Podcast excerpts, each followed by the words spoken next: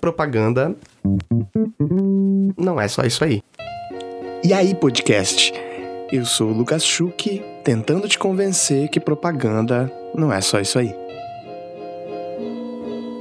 Esse é o segundo episódio do programa, e se você ainda não mandou seu recadinho sobre o episódio inicial, corre lá no arroba lucasschuch. É fácil, vai. S-C-H-U-C-H. E conversa comigo sobre qual a mudança na propaganda que mais está te dando ansiedade. Ah, sim. Se você sofre com ansiedade sobre essas mudanças todas, escuta até o fim do episódio que tem um recadinho lá para você. Se você ouviu o primeiro episódio desse podcast, você também deve estar afim de entender quais são os outros problemas que estão fazendo com que a gente repense a indústria da propaganda. Nessa pesquisa de mestrado que eu falei lá, eu mapeei quais são esses pontos de transformação. E eu te garanto que tem muito ponto pra gente cobrir aqui. Mas, pra gente entrar no problema de hoje, segue essa thread aí que eu vou te contar uma história. Imagina uma rua no centro de São Paulo. Não só uma rua, a Faria Lima.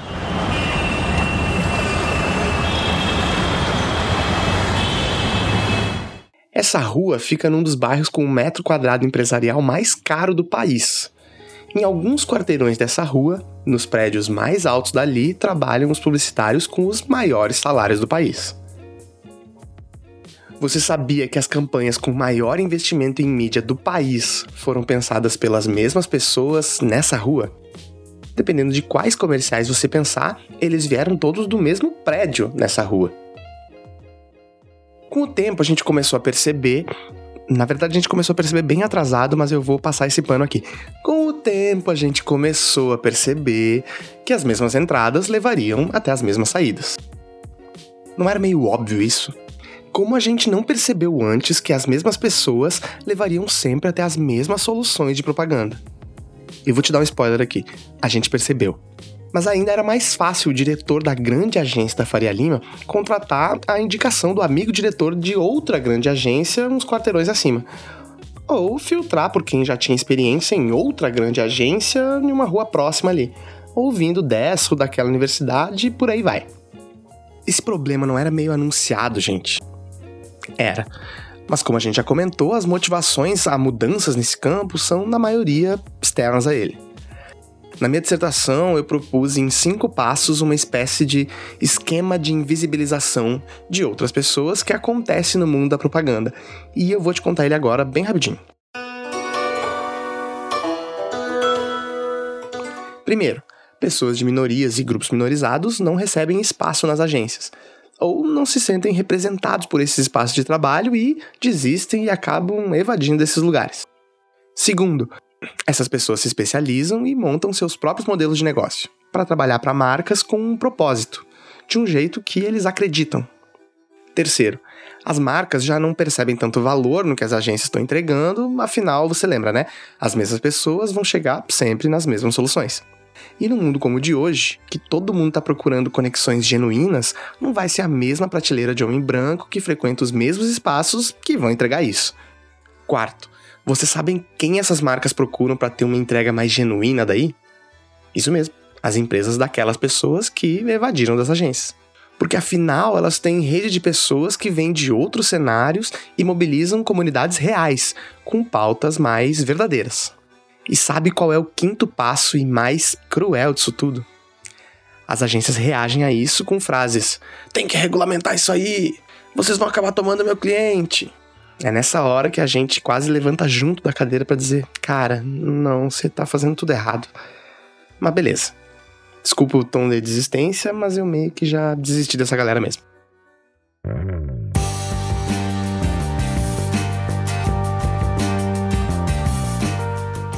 Então é muito mais sobre isso hoje.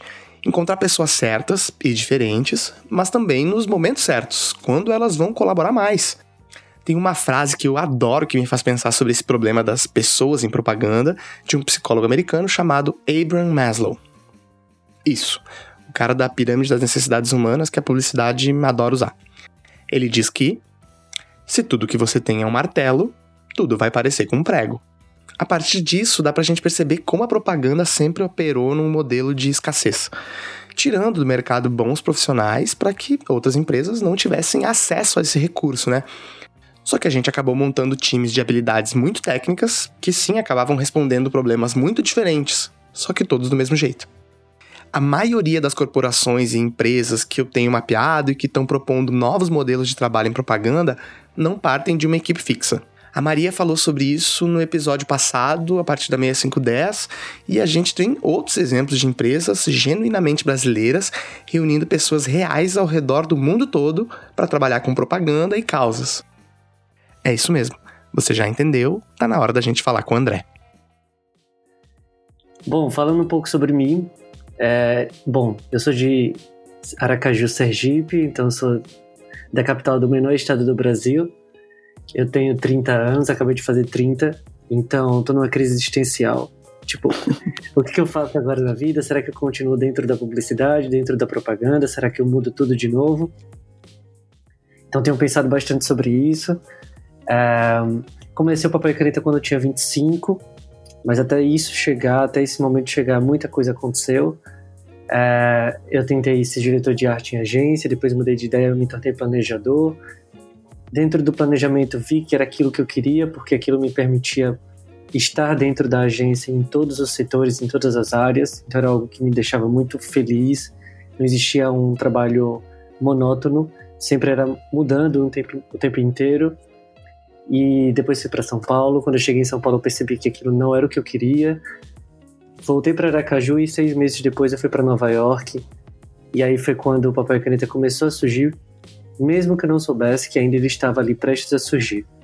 Então foi quando eu comecei a conhecer vários líderes de várias agências do mundo, outros jovens que estavam buscando coisas legais. E aí eu comecei a perceber que Nova York não era tão distante assim e que era possível fazer coisas legais mesmo sendo um garoto brasileiro da América Latina que ninguém conhecia. É, então, basicamente, essa é a minha história. É claro que eu contei de um ponto de vista mais profissional, mas eu acho que ao longo da conversa talvez eu fale de uma perspectiva mais pessoal. Mas, não sei, não quero dar spoiler e não quero adiantar as conversas.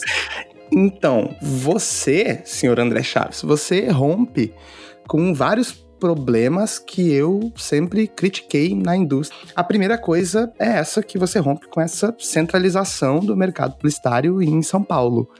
Né? E aí você, um garoto que vem de Aracaju, vai para São Paulo e fala: "Não, beleza, eu posso voltar e de lá eu vou conseguir fazer mais coisas ainda". Foi o que aconteceu. Eu quero saber como foi a primeira vez que um garoto de Aracaju conectou um grande líder da indústria criativa com outro. Assim, me conta essa a primeira história, quando tu falou assim, nossa, eu conectei um grande líder e isso aconteceu de verdade. Me conta. Bom, o primeiro líder foi, é memorável, assim, foi inesquecível, porque quando eu tinha, como eu, eu era planejador antes, e a gente sempre tem um sonho de trabalhar num lugar legal, em agências uhum. grandes, e eu me lembro que uma vez eu estava assim, imaginando agências que um dia eu queria trabalhar, e eu queria muito trabalhar na Anomaly, porque, uhum. querendo ou não, desde 2004, quando ela surgiu, ela veio muito estratégica, muito poderosa. Uhum. E aí eu sempre tive essa ideia sobre a Anomaly e tal. E aí quando eu fui para Nova York, eu tive a chance de visitar a Anomaly, é, de passar um tempinho dentro da Anomaly. E então o primeiro líder que eu escolhi para conhecer e para estar próximo através desse papel, do papel caneta da rede foi o Johnny Vilcan, que é cofundador da Anomaly. Então foi a primeira vez que eu mandei um e-mail para ele na cara de pau.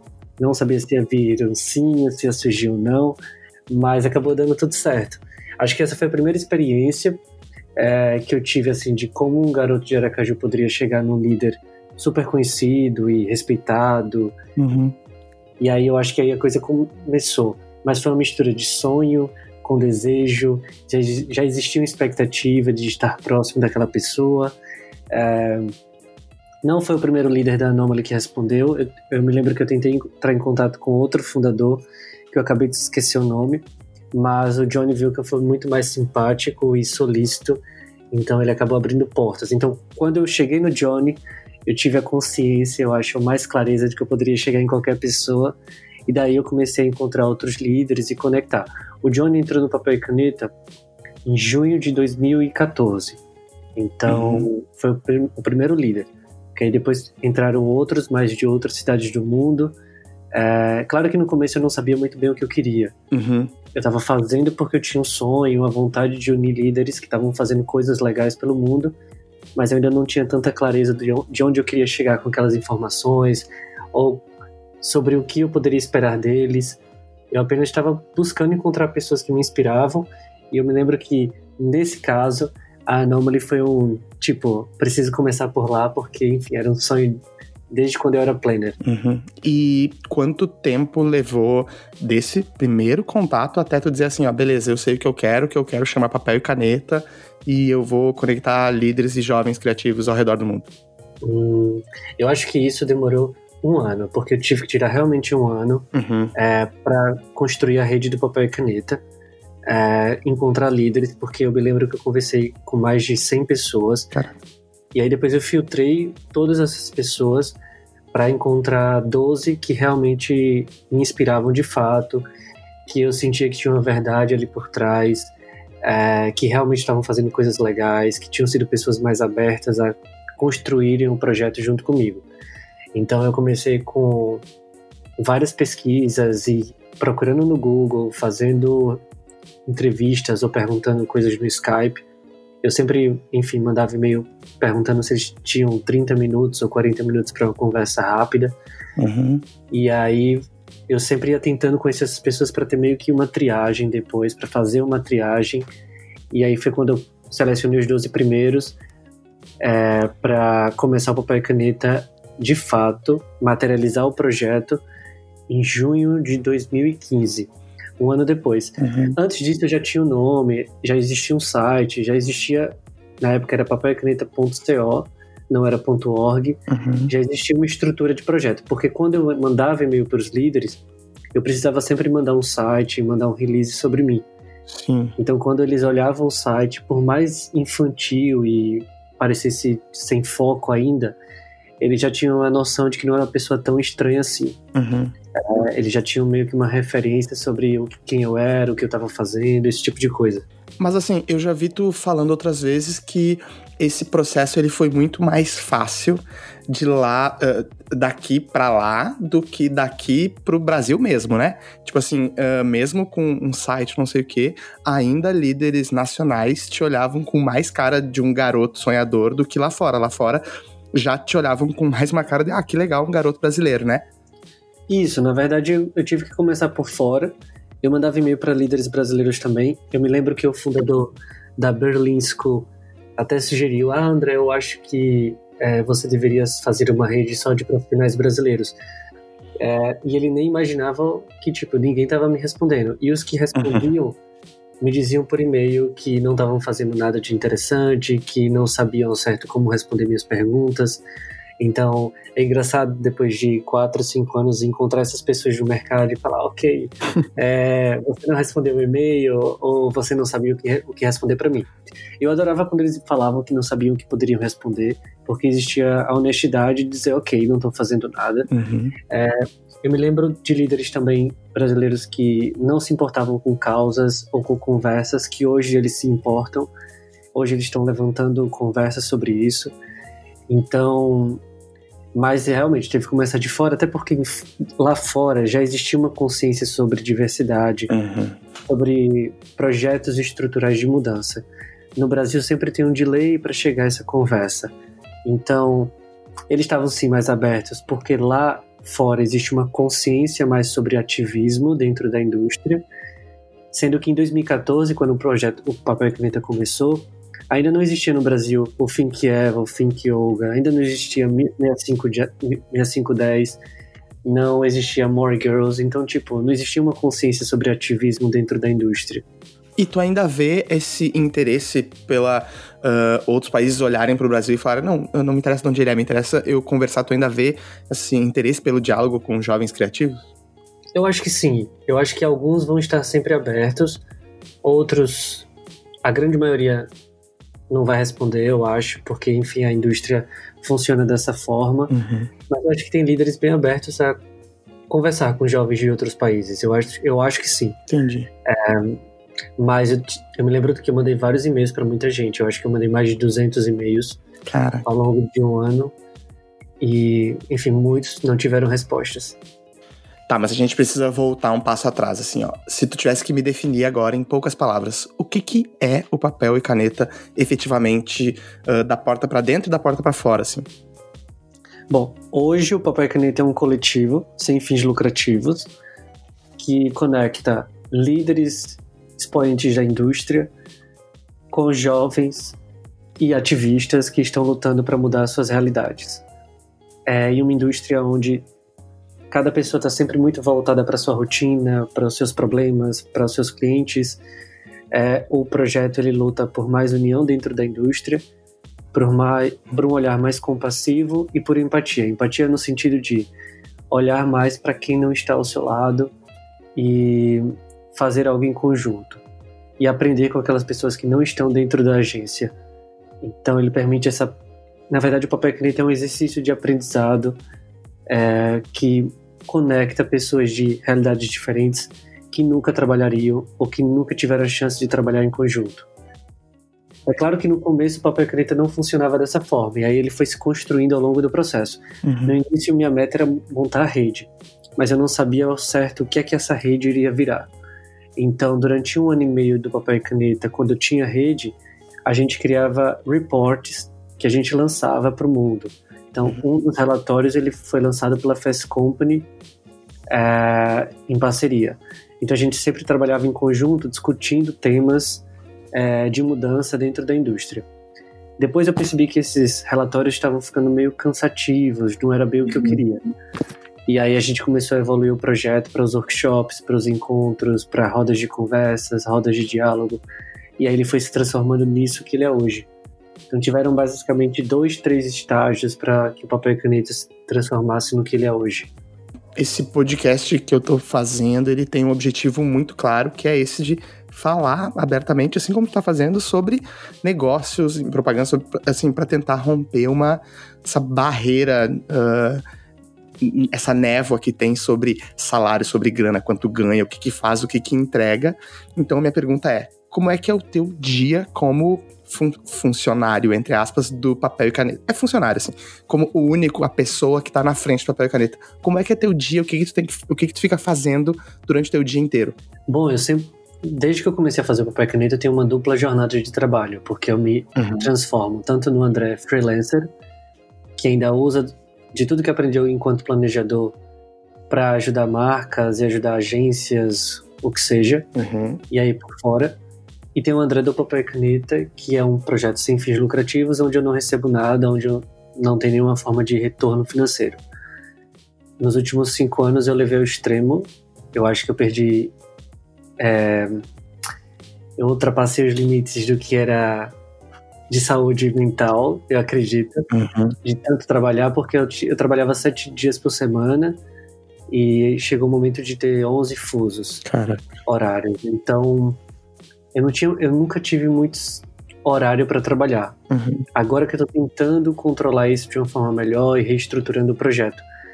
Mas foram, tipo, eram sete dias por semana trabalhando, é, sempre disponível, sempre respondendo e-mail, hora trabalhando em projetos pessoais ou projetos como freelancer e hora trabalhando no papel e caneta para fazer o projeto acontecer. Quando tem um workshop para acontecer ou qualquer projeto para ser lançado, aí tudo fica muito mais acelerado então, por exemplo, eu teve uma vez que lancei um projeto do Papel Caneta às 5 da manhã e realmente eu virei à noite para fazer tudo acontecer. Porque é isso, tudo passa por mim, né? Então não dá, não tem outras pessoas gerenciando um projeto comigo. Tem, claro, outras pessoas que chegam para ajudar, mas são tempos finitos. Uhum. Elas chegam, elas fazem o que ela tem que fazer e depois elas precisam voltar para a realidade delas. E eu até entendo, né? Isso é natural acontecer. Sim. Mas quando ela sai, aí o projeto fica todo centralizado em mim novamente. O que que uh, o que que é ser um conector do papel e caneta? Me explica isso. O que que é? Uh, uh, eu sei que o teu objetivo é juntar essas pessoas, tá? Mas o que que, o que, que eu quero te perguntar, assim, a gente tá vendo muita gente chegar em propaganda vindo de outros cenários, outros backgrounds e uh, eh, para mim, os coletivos, eles são uh, é quase como a materialização daquilo que me venderam na faculdade, né? Nossa, em propaganda tu vai trabalhar com engenheiros, arquitetos, estatísticos. E, cara, nunca vi. Nunca vi acontecer. E os coletivos me parece que são muito isso, assim, especialmente os que trabalham com ativismo, sempre que vão buscar na raiz, assim, né? O que eu quero te perguntar com essa pergunta, como é ser um conector papel e caneta, é como é que tu escolhe pessoas certas, assim, pessoas-chave, quando tu tá procurando reunir talentos para um propósito muito específico, assim. O que que tu procura encontrar nessas pessoas? Bom, basicamente é a proximidade que essas pessoas já têm com a causa. Uhum. Então, por exemplo, se eu vou trabalhar com pessoas trans, eu vou procurar jovens ou pessoas que já fizeram projetos relacionados à comunidade trans ou que já estejam próximas dessas conversas com outros projetos que elas já criaram. Então, eu passo um longo período aí, principalmente no começo, isso acontecia mais, no LinkedIn, pesquisando os perfis, pesquisando portfólios, para entender o que, ele, o que aquela pessoa estava criando, porque a partir do repertório dela eu já ia trazer para o encontro ou para o workshop uma pessoa que já é próxima à causa. Uhum. Então, por exemplo, quando a gente trabalhou com refugiados, era mais fácil encontrar jovens que já estavam criando projetos para ajudar refugiados. Então, sempre tem esse filtro de pessoas que já estão conectadas àquela causa. Quando a gente fez o papel e caneta em Nova York de refugiados, eu levei um brasileiro, eu chamei um brasileiro para participar do projeto. Uhum. Porque como a gente ia trabalhar com uma ópera, o Fernando Mará, que ele hoje trabalha na África, ele tem vários projetos conectados à ópera. Uhum. Então, ele sabe muito bem como conectar o design com a música. Então era super relevante ter a participação dele. Ele não era uhum. ele não estava lá só porque ele era bom no que ele fazia. Sim. Mas porque ele já tinha uma proximidade com a causa. Ia ser mais fácil para ele entender o problema e resolver o desafio. Todas as pessoas que tu chama estão ligados de alguma forma com propaganda? No começo, sim, mas aos poucos eu, eu venho tentando desligar tudo isso. É, propaganda ainda é um meio muito pequeno uhum. e cada vez mais eu vim, eu estou trazendo pessoas, na verdade, de outras áreas. Então, da área de cinema, da área de design, é, enfim, eu, te, eu tenho buscado ampliar um pouco mais isso até porque, como o Papel e Caneta agora está fazendo cinco anos, uhum. eu estou me vendo em um processo de reestruturar o projeto como um todo. Uhum. É, então, tenho pensado várias coisas sobre como ampliar o projeto para tudo não, para não ficar dentro de uma caixinha, porque isso às vezes se torna meio cansativo para mim. E uh, tu a, é, é louco isso, mas assim, tu acha que o papel e caneta ele, ele tem uma. A, a, Maria falou sobre isso no episódio anterior, assim, que o interesse delas, o objetivo delas é que a 6510 se tornasse obsoleta. Né? Que a 6510, um, que todo mundo soubesse falar sobre gênero, representatividade e a gente e elas não precisassem existir né? Tu acha que o papel e caneta tem um objetivo assim também de quando ah, tá todo mundo, a indústria uh, rompeu com seus paradigmas, virou um ambiente mais sustentável, mais saudável para trabalhar. Agora a gente uh, ele já não ele já não necessita mais ou é, ou, ou tu vê ele tipo assim uh, perene? Bom, eu achava que o projeto ia durar três anos, aí eu cheguei no quarto ano. Quando eu cheguei no quarto, eu que ele já ia morrer. E aí ele chegou no quinto ano. Então, toda vez que eu falo sobre o fim do papel e caneta, o fim nunca acontece, ele sempre se estende. Então, eu não sei muito bem se o projeto vai se tornar obsoleto, porque eu acho que vai levar ainda muitos anos ou décadas para a indústria realmente romper o jeito como ela trabalha tão competitiva. Eu acho que a indústria da propaganda em si é competitiva e o papel e caneta ele faz com que exista essa possibilidade de um futuro melhor, um futuro diferente de alguma forma. Então, eu não sei se o projeto se torna obsoleto, mas tá, eu acho que o projeto hoje, o que ele representa para o mundo, é um case de que é possível.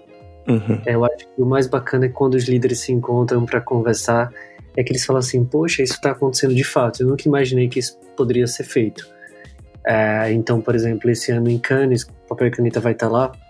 É, ele sempre representa essa possibilidade de futuro, de que é possível ser construído dessa forma, que por mais que exista o prêmio, e pode existir sim um espaço com menos ego ou sem ego, onde as pessoas olhem menos para si mesmas e mais para pessoas que não estão ao seu lado. Então não sei se vai se tornar bem obsoleto, porque problemas sempre vão existir. Acho que o mundo está passando por várias transformações. Então se esses líderes e se esses jovens puderem se encontrar mais e mais para resolver os problemas do mundo, acho que todo mundo sai ganhando e não só a indústria, mas também as pessoas que estão lutando para mudar essas realidades.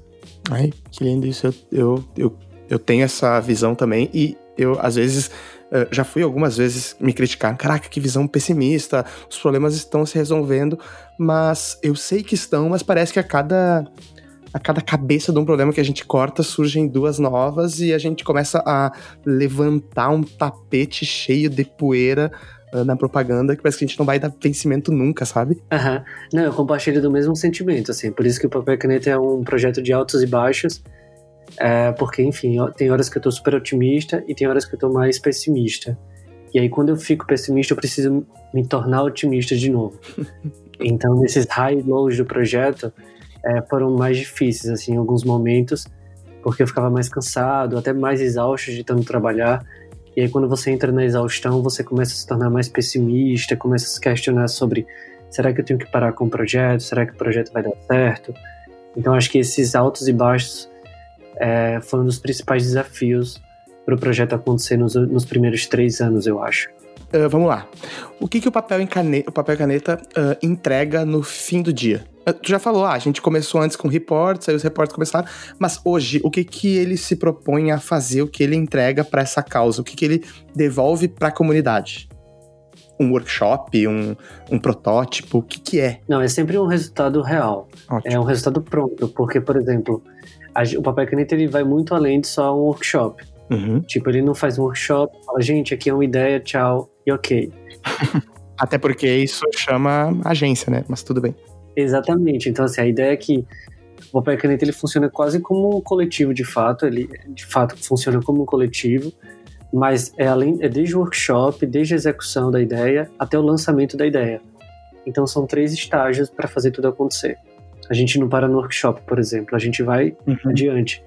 Então, quando a gente fez o meu melhor defeito, a gente se reuniu em março na EKQA por, por quatro dias, mas a gente somou esse processo com dois meses de produção e um dia de lançamento dentro da EKQA é, para todo mundo poder se encontrar, se reencontrar e comemorar em conjunto. Então, se você se a gente considerar o meu melhor defeito como um case, ele durou três meses para ficar pronto porque o workshop uhum. teve quatro dias, mais dois meses de produção e pós-produção e um dia de lançamento em São Paulo. E ainda assim, depois teve a exposição do meu melhor defeito em julho. Uhum. Então, o projeto demorou ao todo cinco meses para dar certo e para acontecer. Tá, e aí eu tenho. Vamos, vamos usar o meu melhor defeito como uh, o case para entender metodologia e tudo mais. Uh, quando você reúne essas pessoas, como é que tu faz para uh, em quatro dias uh, essa galera entregar algo tão valioso e ser tão produtivo assim para em quatro dias entregar algo do tamanho que foi o meu melhor defeito para a indústria? Bom, uma coisa que ajuda muito é a escolha de profissionais. Então, se você escolhe profissionais que já têm um super repertório e que já têm um, uma experiência sobre aquilo que vai ser falado, isso ajuda muito. Uhum. E outra coisa é sempre ter um desafio um brief muito claro, muito claro mesmo. É, a gente sempre faz algo o mais resumido possível para que todo mundo entenda e isso ajuda muito. E claro, outra coisa também que ajuda é sempre ser um timekeeper e estar tá controlando o tempo.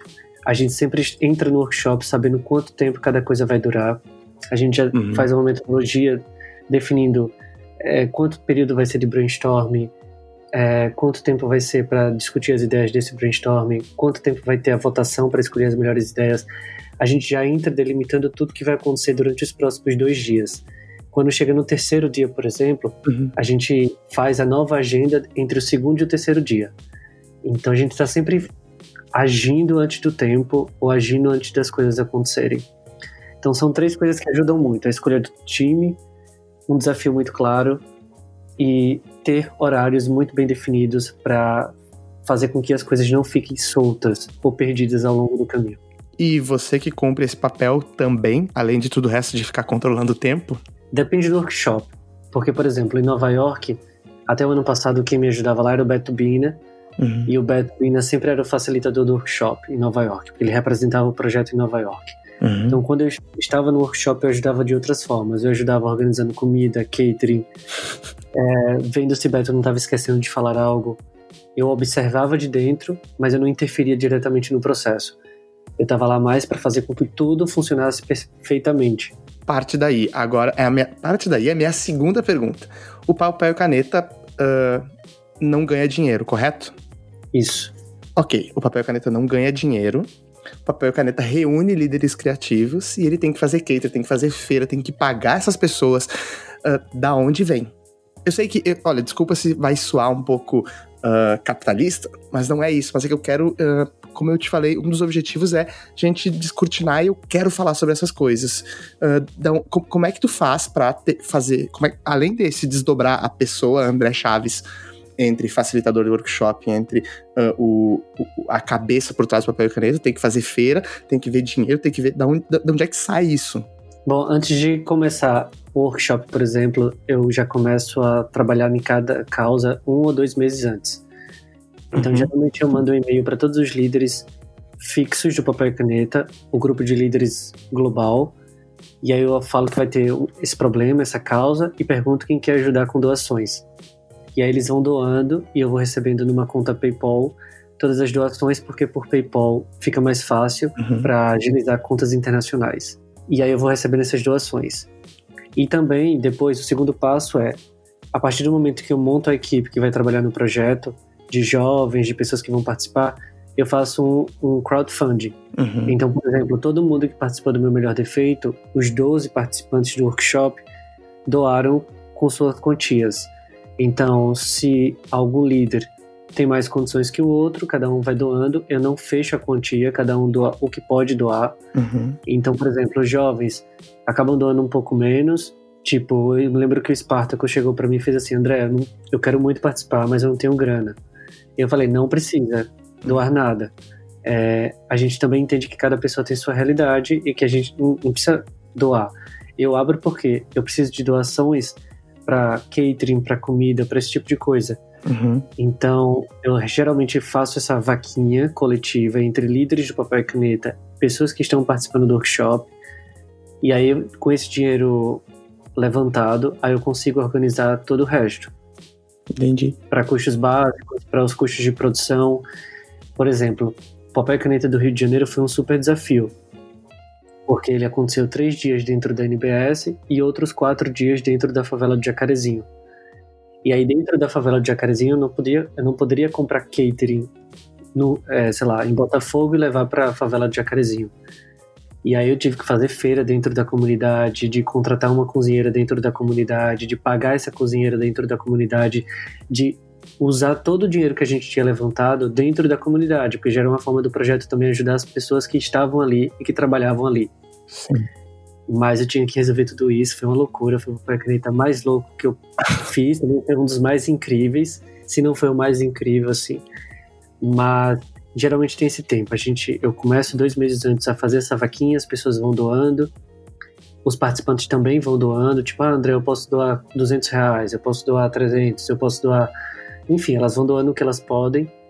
E isso eu falo de pessoas que estão em agência, que têm certas condições, têm seus privilégios.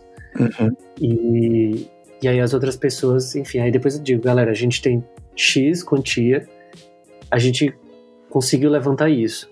E aí eu vou, aí eu vou tentando direcionar os custos para cada coisa do workshop, para material, para comida, às vezes para pagar algum serviço de limpeza que a agência não pode ajudar esse tipo de coisa. Uhum. Caraca, então me parece uma logística super complexa para estar tá na mão de uma pessoa, né? Mas você falou que tem líderes globais, né? Uh, quem são esses 12 líderes que tu falou? Bom. Que você. É, não, eu, não, eu não preciso saber a, a, lista de novo, eu quero saber assim. Uh, uh, como é que você chega nessas pessoas e define, ah, esse aqui é um líder global do papel e caneta? É muito pela relação que foi construída ao longo dos cinco anos. Por exemplo, a rede sempre se expandiu e eu sempre reduzi. Eu sempre ia trazendo e permitindo que outras pessoas chegassem, ia testando essas pessoas para ver se elas realmente eram legais, se tinham energia bacana. Quando eu via que ela não estava fazendo a rede acontecer do jeito certo, ou o projeto acontecer, se elas não estavam tão empenhadas para fazer o projeto acontecer, e aí eu retirava e desligava essa pessoa. Então eu já tirei alguns líderes globais de papel e caneta. Então eu sempre tive essa missão de contratar e demitir de alguma forma. É... Então hoje, após cinco anos, tem líderes muito bacanas e são os líderes que eu mais construí uma relação de amizade, de carinho, de admiração. É... Então, por exemplo, no Brasil ficou o Martini, uhum e ficou o Diego Machado da KQA.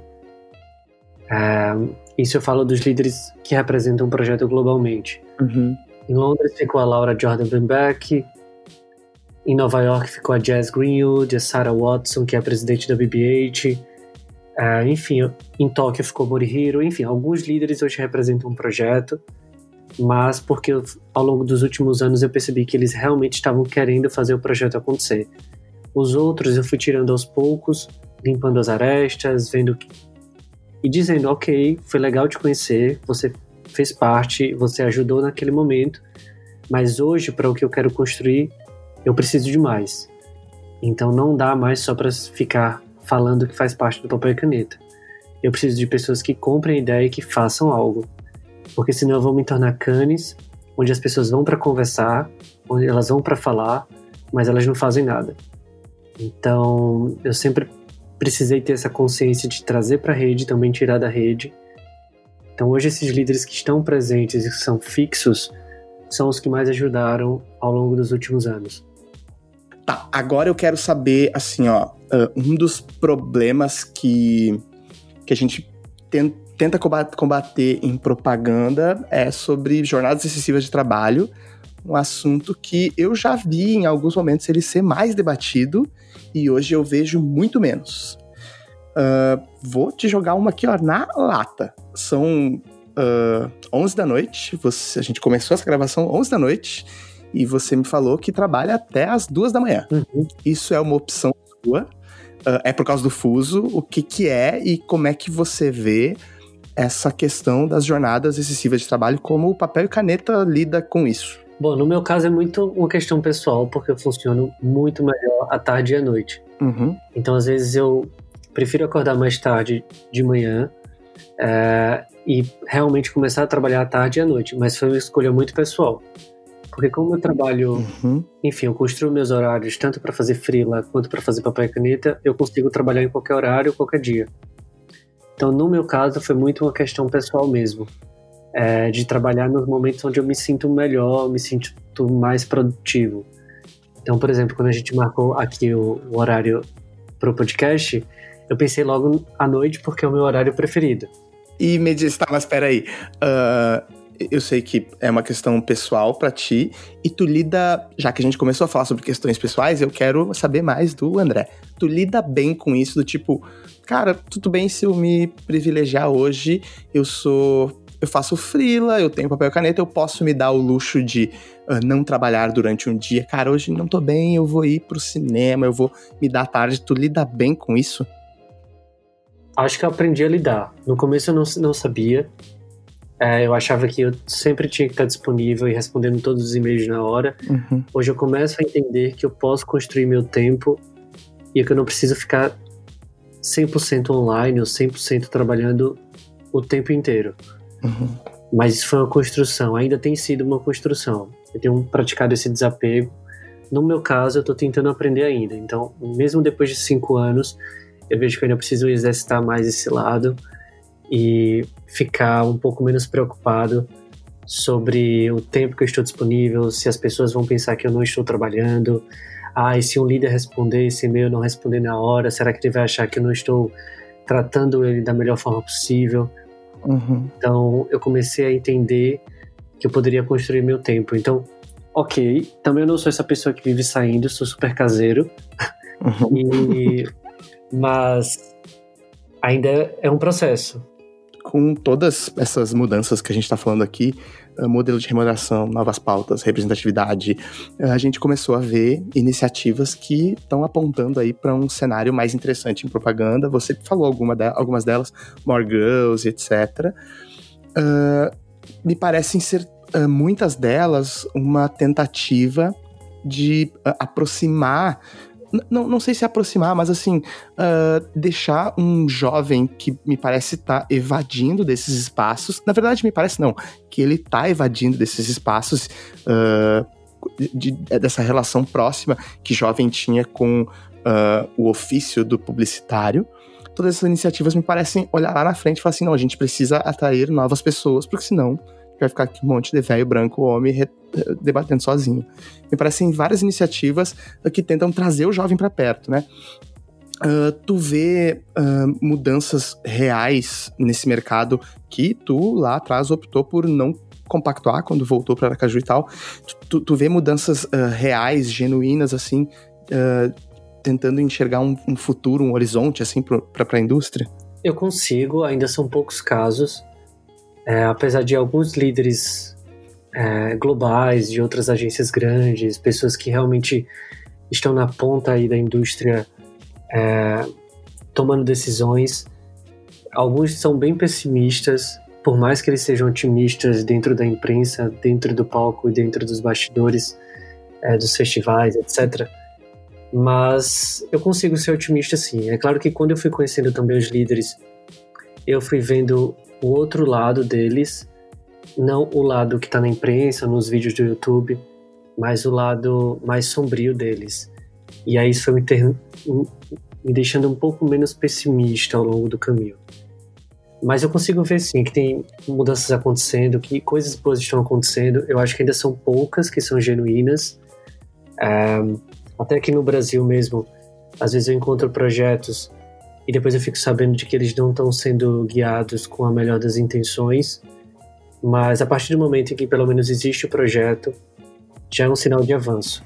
Porque se eu parar para pensar em cinco anos atrás, esse projeto nem existia. E hoje ele já existe. Eu acho que isso já é um, um avanço, um sinal de, de mudança. Agora, é claro, isso a gente considera 10, 15% da indústria das agências que estão criando alguma coisa diferente e que é natural. Alguns vão sair na frente, tomara que já já outras comecem a fazer mais coisas, mas eu sou otimista de que as coisas estão melhorando. Não sei se eu estou se eu tenho paciência suficiente para esperar essa mudança. Se eu vou ser tão paciente. Mas eu acredito que tem coisas legais surgindo e isso já ajuda bastante. É, eu tenho, eu tenho essa sensação de que uh, essa a paciência de esperar é o que, putz, a gente uh, não tá vendo, né? E aí, nisso, eu queria te fazer um, um, uma pergunta, um gancho aí, para uma pergunta que eu fui para fazer a minha pesquisa aqui, para trocar ideia contigo. Eu fui no teu LinkedIn né? E tu tá lá, tu é o. Uh, tá lá não. Uh, tu, você, André, é o dono, vou botar aqui entre aspas, o dono do papel e caneta, um coletivo que botou os maiores líderes criativos do mundo ali para dialogar, e você se define como o conector do papel e caneta, né? Isso, pra, por si só, para mim, já soou como uma poesia, assim, uma coisa mágica, lírica, porque não é raro a gente ver. Uh, hoje em dia, a galera saindo dos espaços de agência para criar a sua a sua empresa de uma pessoa só para poder botar no LinkedIn que é CEO, né? O que, que você acha desse movimento uh, de jovens, uh, disso que tu estava falando, jovens não pagando o preço da propaganda, seja para uh, ir para festival, seja para virar noite, seja para não sei o quê, saindo e criando as suas próprias empresas e tal, e, e, e brigando por espaços mais sustentáveis? Bom, particularmente eu acho incrível, e é, principalmente porque eu venho, e até inclusive eu venho tentando me conectar mais com esses jovens. E é por isso que eu até crio todos os anos a lista dos jovens que estão transformando a indústria da comunicação. É, então, por exemplo, eu faço realmente essa lista é, que eu assino como papel e caneta para realmente celebrar e me aproximar de todos aqueles jovens que eu acho que estão fazendo a diferença por conta própria. Aqui no Brasil a gente não tem a cultura tanto de valorizar o jovem, diferente dos Estados Unidos. O Business Insider, por, por exemplo, ele lançava todos os anos listas para celebrar jovens que estavam fazendo a diferença. Essa lista deixou de existir, eu acho que tem dois anos, mas eles faziam essa lista anualmente. Então veio muito dessa vontade de fazer as coisas acontecerem, de eu me aproximar desse jovem. Uhum. Então eu acho super bacana, eu me sinto inspirado, eu me sinto energizado, eu acho que as coisas só me ajudam a fazer melhor. Eu adoro quando eu construo a lista, porque a lista ela serve como um sinal positivo de lembrança, porque ao longo do ano a gente vai esquecendo das coisas boas que vão acontecendo ou dos projetos que vão surgindo. E a lista acaba me ajudando a enumerar e listar todas as coisas boas que surgiram, existiram e me faz também me aproximar de quem realmente importa, de quem realmente importa para mim. É, quando você lançou a lista desse ano, eu fiquei mega impactado assim, porque eu consegui, foi exatamente isso assim, foi a minha uh, injeção de esperança, sabe? Eu olhei e falei, caraca, tem 50 pessoas aqui, uh, uh, nomes incríveis. A maioria deles eu falei, eu, eu nem sabia que eram essas pessoas que estavam por trás dos projetos que eu achava mais legais em propaganda. Então, foi realmente uma injeção de energia, assim, a sua lista. Exatamente. Eu me lembro que eu cheguei a enviar a primeira lista, não essa desse ano, mas a de 2017, para um dos principais portais aqui do Brasil de propaganda, e eles recusaram, porque para eles não interessava celebrar jovens eles nem. Uhum. Eles fizeram realmente pouco caso para publicar. Mas, e aí foi quando eu decidi publicar mesmo no Medium do Papel e Caneta. E aí a coisa começou a dar certo. E aí até foi mais legal porque eu fiquei mais livre para falar do jeito que eu queria. Uhum. Então, a mídia e nem a imprensa brasileira está aberta para falar desse jovem. Ainda. Eles preferem falar dos líderes, das campanhas mais premiadas, das campanhas memoráveis, enfim. Então acho que vem muito. Então a lista realmente surge. A lista é um reflexo do que a gente está falando aqui. É desse momento que eu tiro para dizer assim, ok, você não está homenageando e celebrando esse jovem, mas você realmente precisa enxergar que esse jovem está fazendo coisas muito legais e que muito mais legais do que qualquer dono de agência. Caraca, que ótimo isso. Deixa eu te falar, tem uma outra pergunta que, quando a gente começa a falar sobre ativismo, ela sempre vem na minha cabeça com. E isso tem a ver com eu não. Talvez com a minha pouca ligação com nenhuma causa. Uh, o que, por si só, já me faz pensar em várias outras coisas, né? Mas assim, o Brasil, ele sempre já que a gente estava falando sobre uma comparação uh, Estados Unidos, ou Brasil, ou Inglaterra e tudo mais, o Brasil sempre se valeu menos do ativismo como um recurso para propaganda, né? Isso ele sempre uh, foi mais presente lá fora, e isso agora a gente está vendo aqui dentro, de certa forma, uh, com novas marcas, levantando mais bandeiras. E, mas assim, para além de, de Pink Money, assim, a, a minha pergunta é que preocupações a gente tem que ter com uma comunidade uh, e, e, que preocupações o papel e caneta tem uh, quando ele vai usar ativismo para. Uh, quando ele precisa botar na mídia uma causa que, na maioria das vezes, as pessoas que estão ali, eu estou falando agora do, do cenário de agência, que na maioria das vezes aquelas pessoas que estão ali criando uh, para pautas não se relacionam. E o papel e caneta vem e traz as pessoas reais que são ativistas dessas causas. Que preocupações se tem para que isso não se soe uma apropriação vazia, assim, daquela causa, entende? Uhum. A preocupação maior é ter aquelas pessoas do início ao fim do processo. Eu acho que a, a única forma que a gente tem de garantir de que o, que o resultado vai refletir ou vai corresponder àquela causa é tendo pessoas que entendem que representam aquela causa da melhor forma.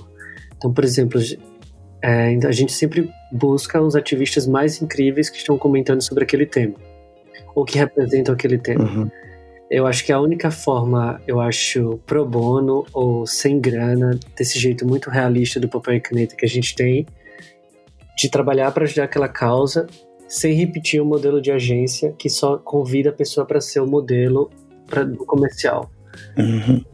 Para a gente, é a única forma que a gente tem hoje é, de garantir que o resultado realmente vai ajudar aquela causa. Então, por exemplo, quando a gente trabalhou com a Jacaré Moda no Rio de Janeiro para desconstruir a moda é, dentro do perfil de que ela foi construída, né? A gente não trabalhou só com os modelos da Jacaré Moda, a gente trabalhou com os fundadores da Jacaré Moda. Então tinha todo esse esforço coletivo de ter as pessoas da comunidade dentro do processo do início ao fim. Uhum. Acho que é a única forma que a gente tem de garantir que a, o que for lançado, o que vai ser lançado, é, vai ter um olhar de mais coletivo e não só de pessoas dentro da agência.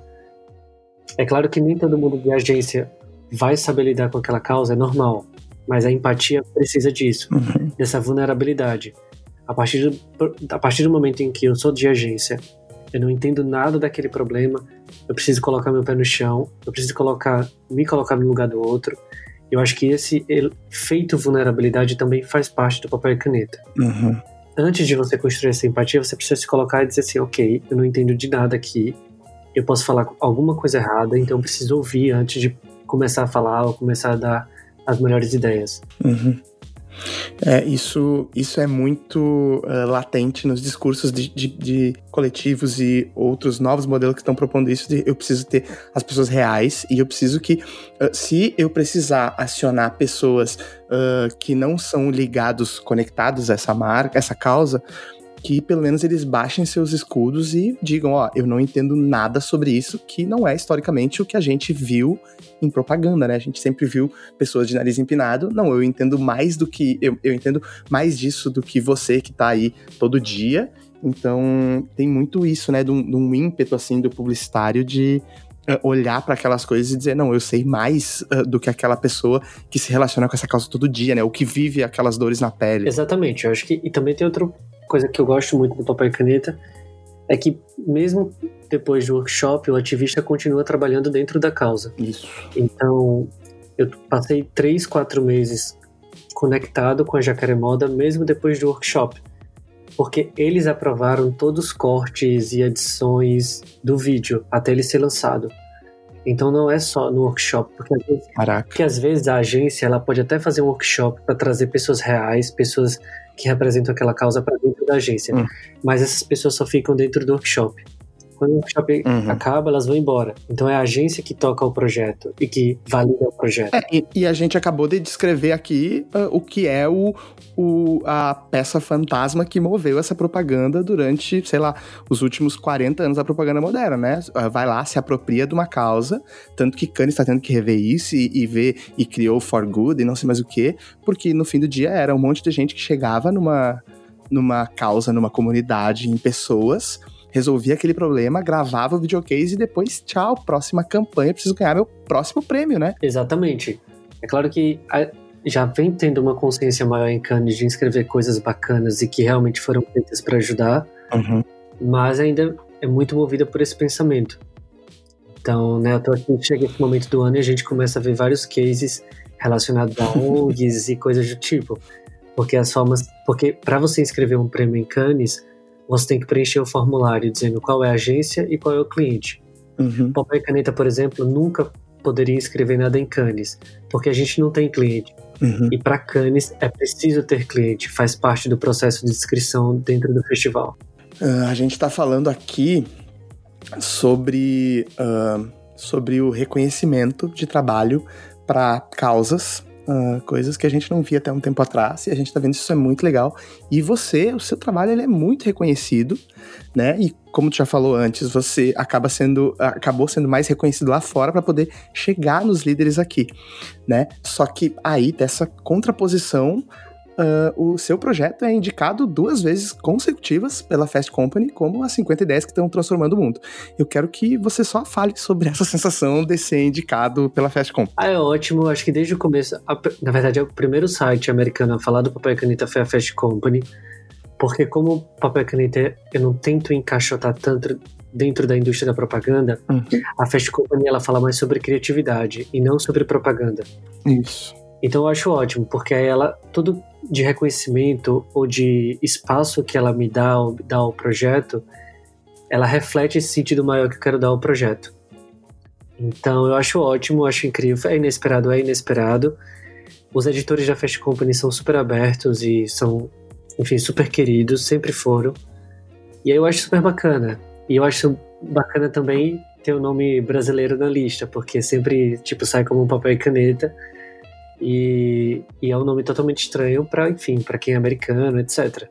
Porque não dá para entender o que significa papel e caneta. E aí, me, me, fala, me fala sobre isso, André. E essa. Eu já ouvi você falar sobre isso, que você nunca traduziu lá na gringa, tipo, dizendo. Uh, tra traduziu o seu nome. Uh, e a gente tá numa indústria que de, a cada dez palavras, oito são estrangeirismos, na maioria das vezes só encaixados por ego. Uh, como é uh, para você, como você vê essa questão sobre você, ah, cara, eu não traduzo meu nome, eu sou genuinamente brasileiro. Bom, eu sempre tive essa ideia de tipo, ok, o projeto vai ser do mundo, mas ele é essencialmente brasileiro. Uh, então, eu sempre pensei que nessa ideia, tipo, ah, não quero trazer o projeto, o nome. É claro que alguns líderes e pessoas acabam resumindo para P&C, porque eles ficam com vergonha uhum. de falar papel e caneta. Claro que eles falam também como Anira em inglês, papel e caneta. Eles sempre tocam, trocam uhum. o T por um R. Mas eu acho engraçado, enfim, é fácil também para o gringo falar papel e caneta, porque são palavras com muitas consoantes. Então, Sim. eles conseguem soletrar e falar do jeito certo. Alguns ficam mais tímidos, mas eu nunca usei paper and pen. Então, assim, ah, foi um costume, foi algo que eu fui colocando também em prática. E eles gostam de falar. A gente, a gente que tem essa mania de colocar tudo em inglês e achar que eles precisam ter inglês para fun funcionar e para dar certo a gente está vendo esse monte de transformações que estão revelando um cenário muito duro que a gente, uh, na verdade, a gente conhecia, mas a gente escondia sobre a propaganda nacional, né? Casos de assédio e tudo mais. Mas ainda assim, você me parece uma pessoa muito uh, otimista com o futuro da propaganda, até porque tu leva um projeto há cinco anos que tenta romper com paradigmas antigos, assim. Uh, tu acha que a propaganda pode ser um espaço, então, de de vanguarda como a gente como a gente acreditava que ela foi um dia assim? Tu acha que ela pode ser um, um ambiente saudável e sustentável para essas pessoas? Bom de vanguarda eu acho que não. Eu acho que ela ainda está atrás de outras indústrias então por exemplo quando eu sigo uhum. pessoas hoje em dia geralmente as pessoas que eu sigo e que me inspiram as pessoas que me inspiram são da área de design são da área de tecnologia são de outras áreas e é por isso que eu gosto tanto da Fast Company Uhum. E não gosto tanto, por exemplo, da Advertising Age. Uhum. É, eu não acho que a propaganda ela vai levar o caminho à frente ou ela vai abrir portas. Eu acho que ela está seguindo outras indústrias, como a indústria de cinema, que começou a falar sobre assédio bem antes do que a indústria da propaganda. Uhum. Então, eu não espero muito da propaganda. É claro que o papel e caneta nasceu dentro da propaganda, mas como eu falei lá no começo, eu já venho desconstruindo um pouco da essência de que eu coloquei lá no começo. Eu venho trazendo cada vez mais pessoas de outras áreas para que eu possa abrir o leque, para também que eu possa aprender mais com outras pessoas é, e não ficar tão dentro da propaganda. A propaganda para mim, aos poucos e de vez em quando, ela é meio cansativa, ela é meio repetitiva. E outros lugares e outros repertórios, outras pessoas me ajudam a dar esse refresh é, dentro do projeto de refugiados que a gente fez em Nova York, tinha o Mário Hugo, que é o fundador da Hugo Marie, e ele é designer, uhum. e ele é, super, é, um designer super conectado à música e arte. E foi incrível ter a participação dele, uhum. porque ele não faz campanhas convencionais. Tudo que ele faz são, tudo que ele faz é sempre um projeto artístico. Uhum. Então, entre ter um diretor de arte de uma agência e ter o Mário Hugo como designer, super conectado à arte e música, uhum. para mim aquilo era muito mais relevante. E para o projeto também seria muito mais relevante. Então, olhando para a indústria, não acho que a propaganda vai levar as mudanças para frente, sendo em primeiro lugar. Eu acho que ela está acompanhando processo que, processos que já começaram em outras indústrias e em outros mercados. Eu queria te agradecer, André, porque putz, eu não queria que esse papo acabasse, eu queria que a gente pudesse ficar horas, dias conversando. Foi muito incrível para mim. E foi assim, como sempre é, quando eu converso contigo, explodidor de cabeça. Muito obrigado por esse momento, viu? Ok, eu que agradeço. Se puder fazer mais perguntas, pode fazer. Estou aqui no meu horário de trabalho, essa coisa bacana. André, eu queria saber se você tem alguma mensagem final para deixar. Bom, para quem está começando, ou para quem já quem já tem um tempo dentro da indústria, Acho que um, um dia desse eu, eu, dei uma palestra e a, e a professora me perguntou, a professora que estava dando aula, o que eu diria para o André que começou o projeto há cinco anos atrás. Eu acho que o que eu diria é não se comparar tanto aos outros profissionais ou se comparar tanto a quem está ao seu lado. É, eu me lembro que quando eu comecei o projeto eu via todos os meus amigos entrando nas agências, é, já construindo sua carreira, alguns já sendo selecionados para o Young Lion. Mas. E aí eu ficava me culpando, achando que eu estava para trás, ou que eu não tinha tomado a decisão correta.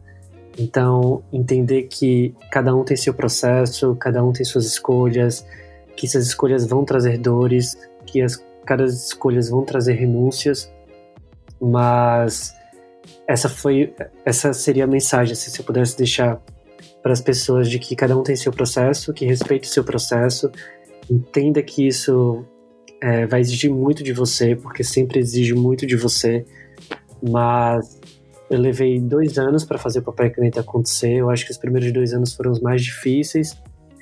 Depois achei que ia ficar fácil, mas também ficou muito difícil, porque quando o projeto vai crescendo, você vai sendo testado de várias maneiras, as pessoas cobram mais de você, você se cobra mais a sempre fazer melhor, a fazer de uma forma mais bacana. Você também é cobrado até no sentido de ah, você está fazendo tantas coisas legais, mas por que você não cobra por isso? Por que você não tenta transformar o papel e caneta numa agência? E as pessoas vão tentando colocar outras ideias dentro do projeto, e aí você precisa ter essa consciência de que, ok, o meu projeto funciona dessa forma, ele começou para ser isso, então não tem nenhum motivo para eu mudar ao longo do caminho. Então acho que lidar com essa ansiedade, lidar com medo, lidar com com a comparação foi muito difícil no começo, mas Hoje eu sou muito feliz pelas decisões que eu tomei, pelos não que eu tive que dar, é, para as pessoas que vieram trazer um pouco desse desafio ou me questionaram sobre a forma como eu lido com o projeto. E, e é isso, acho que o Papel Caneta aconteceu, é um ótimo sinal de que ideias que não tem nenhum dinheiro, nenhum investimento podem dar certo. Teve muito sacrifício, teve muito sacrifício, mas é, pelo menos hoje eu tô aqui esse, fazendo esse podcast explicando um pouquinho mais de toda essa aventura louca que tem sido Papai Caneta. Me indica um arroba.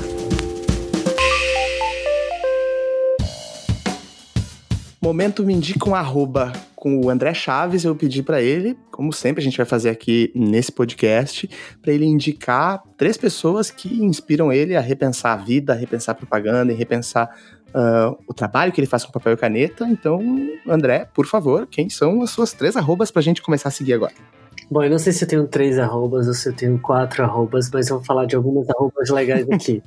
Ótimo. É, a primeira arroba que eu tenho e que eu gosto muito é de uma designer do Brooklyn que acabou de fechar uma agência que durou três anos no Brooklyn e que era uma das minhas agências favoritas. Na verdade, era um estúdio de design e tecnologia chamado Howraff e a sócia fundadora uhum. se chamava Carly Iris. Pior que eu não sei como as pessoas vão entender, talvez, como eu vou passar os, os arrobas, mas é C-A-R-L-Y A-I-R-E-S. Carly Iris. Ela era sócia fundadora da Howraff. Show. E eu acho incrível a forma como ela lida com o feed dela, com os posts que ela faz. Eu achava incrível a forma como ela gerenciava a agência. É, infelizmente, por ser uma agência independente super pequena no Brooklyn, eles precisaram fechar as portas agora em fevereiro de 2019, mas durou três uhum. anos e o tempo que durou foi incrível e eu sou super fã dela. Então, minha primeira arroba vai para Carly. Tem alguns vídeos dela no YouTube que são incríveis, em algumas palestras.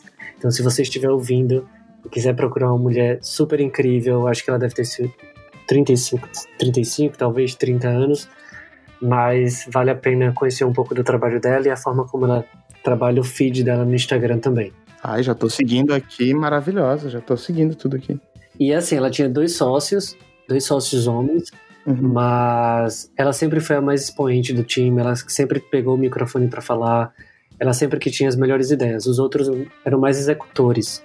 Uhum. E ela sempre tomava frente nessa liderança e eu sempre gostei muito dela.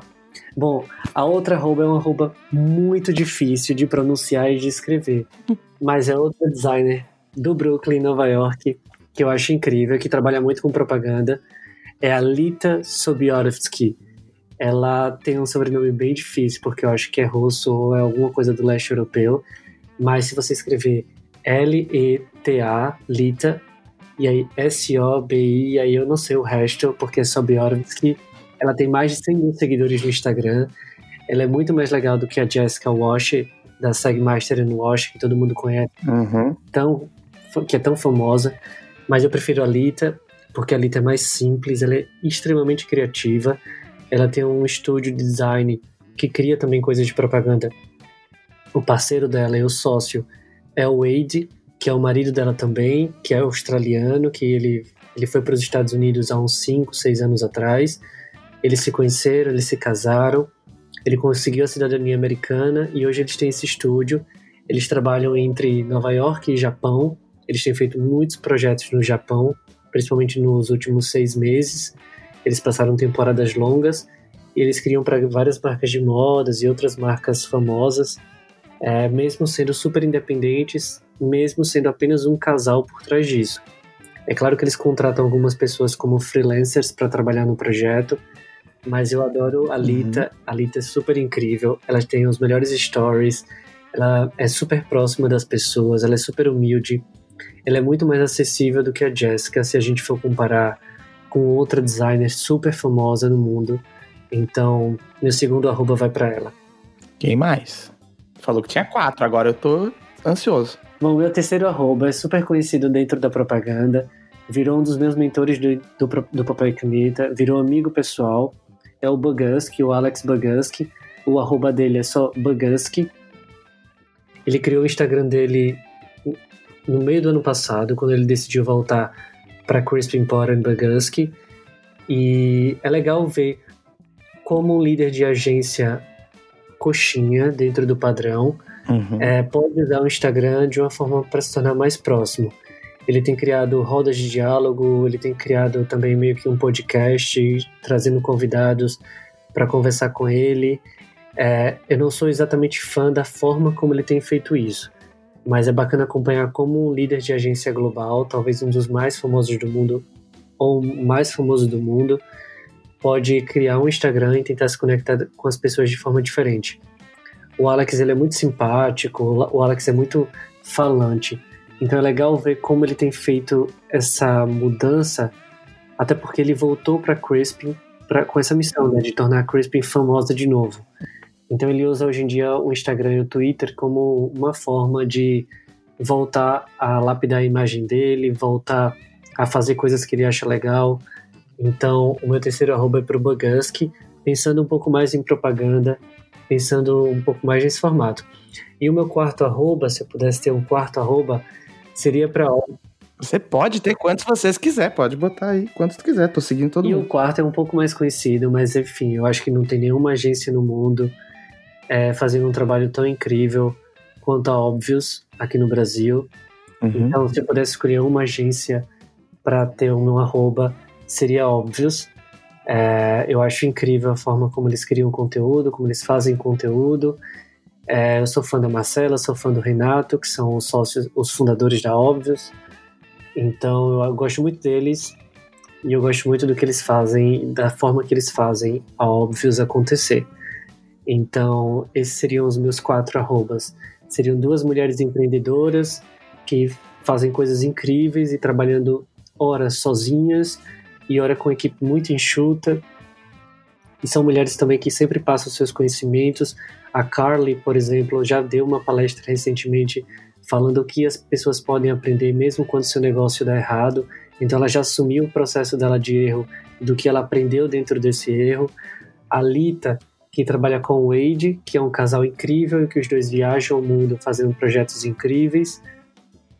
Tem o Bagask, que depois de anos fora da indústria, ele me dizia sempre que nunca mais ia voltar, de repente ele voltou e para ajudar a agência que ele um dia conseguiu construir e que deu certo, mas que realmente se perdeu ao longo do caminho.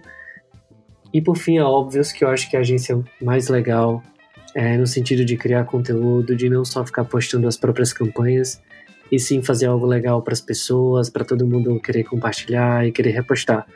Então esses seriam meus quatro arrobas principais. Eu adorei, eu queria dizer que uh, eu acho que desses três eu só seguia a Obvious. E eu, eu lógico, já, já conheci o Boguski de, de, do nome dele de, em propaganda, né? E acho que desde a época que a Crispin chegou no Brasil e tudo mais. Mas uh, vou seguir as outras duas artistas. Achei incrível, tô maravilhado com o seu Me um Arroba. Só de poder, quando eu for. Uh, compartilhar os arrobas que você compartilhou. Vou poder marcar essas pessoas, vou ter uma justificativa para conversar com essas pessoas. Já vai ser o meu momento mais incrível da semana. Queria te agradecer de novo, André. Foi ótimo, foi um momento. Uh, foi mais uma injeção de ânimo que eu tô tendo com esse podcast aqui. Eu tô tentando só falar com com pessoas incríveis assim. Já falei com a Maria, já falei contigo, quero falar com outras pessoas. Uh, então, queria te agradecer mais uma vez. Foi incrível para mim. Obrigado mesmo, viu? E é isso, podcast. Eu adorei trocar essa ideia com o André. É sempre explodidor de cabeça ouvir tudo que ele fala. E se você também curtiu, você sabe o que, que você precisa fazer para incentivar esse podcast a continuar falando sobre esses novos modelos de trabalho e problemas da indústria? Trocar ideia comigo nas redes sociais. Eu sou o lucaschuk. Tá, vamos lá de novo. S-C-H-U-C-H. Durante esses 10 dias entre a publicação do primeiro episódio e a gravação desse, eu conversei com muitas pessoas mesmo. E sabem qual foi o comentário que eu mais curti ouvir? Eu gosto do quanto tu é calmo para falar. E esse era um dos maiores direcionamentos desse podcast: tornar essas mudanças algo leve. A gente já tá legal de ter que ouvir um milhão de podcasts, ler um milhão de notícias sobre mudanças no mundo da propaganda e ainda assim se sentir desatualizado. Esse lugar aqui não é sobre isso.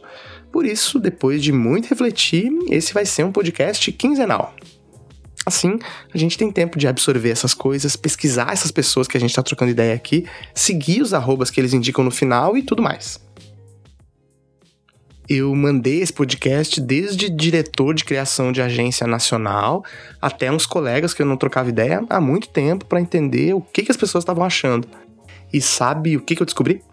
que os melhores questionamentos sobre a indústria da propaganda não estão vindo necessariamente do CEO de uma grande corporação, e sim das pessoas que já cansaram desse ofício de propaganda e estão falando sobre pautas reais, verdadeiras, para além de um negócio para pagar boleto.